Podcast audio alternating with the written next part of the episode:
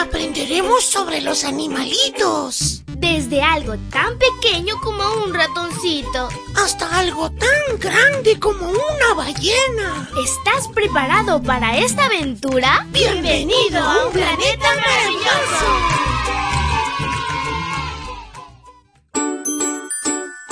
Hola, hola, amiguito y amiguita. Es súper genial iniciar este lindo domingo contigo. Y recuerda que Jesús te ama porque eres especial para Él. Te saluda tu amiga Linda. Y la historia de hoy se titula Un oso grande, malo y furioso. El versículo para hoy dice así. Deja el enojo, abandona el furor, no te enojes porque eso empeora las cosas. Salmos 37, 8. En lo profundo de un bosque, un oso hambriento se topó con un árbol caído en el que las abejas habían hecho un enorme panal de miel. Como seguramente sabes, a los osos les encanta la miel. Así que el oso decidió que tenía que probar el dulce néctar. También sabía que las abejas que fabricaban toda aquella miel podían causarle dolorosas picaduras, a pesar de que tenía la piel dura y mucho pelaje. Así que antes de ir por la miel, recorrió cuidadosamente todo el árbol.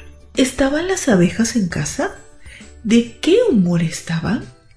Antes de que pudiera estar seguro, una abeja que llegaba de un campo de tréboles vio al oso merodeando por el árbol y le picó.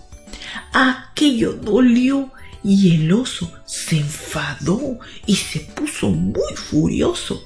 Atacó al árbol caído con los dientes y las garras. Estaba tan enfadado que le daba igual que las abejas estuvieran o no en casa quería miel y ninguna picadura de abeja iba a detenerlo.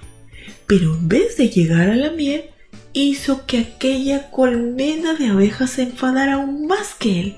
Cientos de abejas salieron en enjambre. El oso intentó huir, pero las abejas volaron aún más rápido.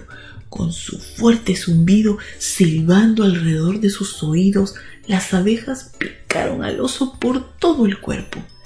El oso se olvidó por completo de la miel y corrió para salvar su vida.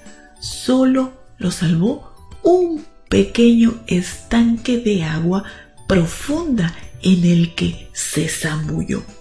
Su rápida acción le ahorró el dolor de otras incontables picaduras. En ocasiones yo suelo perder los nervios.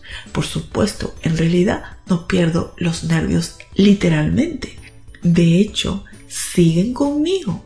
La verdad es que en lugar de perderse, mis nervios se quedan conmigo, aunque cuanto más me enfado, más deseo perderlos. Enfadarse nunca soluciona nada. Si estás de mal humor, pídele ayuda a Jesús para cambiarlo. Esa es la mejor solución. Querido Dios, cámbianos completamente.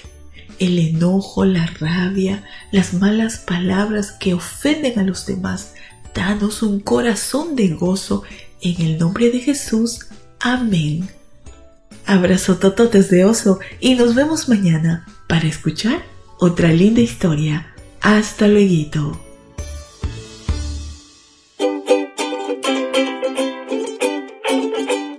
Sigamos aprendiendo sobre la creación de Dios, los animales y todos sus misterios. Volveremos pronto con un planeta maravilloso. Esta fue una presentación de Canaan Seven Day Adventist Church y DR Ministries. Hasta la próxima.